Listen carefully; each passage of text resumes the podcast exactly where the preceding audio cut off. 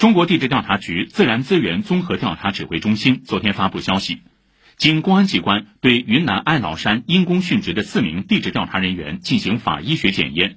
四人系低温所致心源性休克死亡排除中毒机械性损伤死亡。殉职原因主要是长时间爬山导致体力消耗过大事发区域出现瞬时大风气温骤降等原因造成人体失温。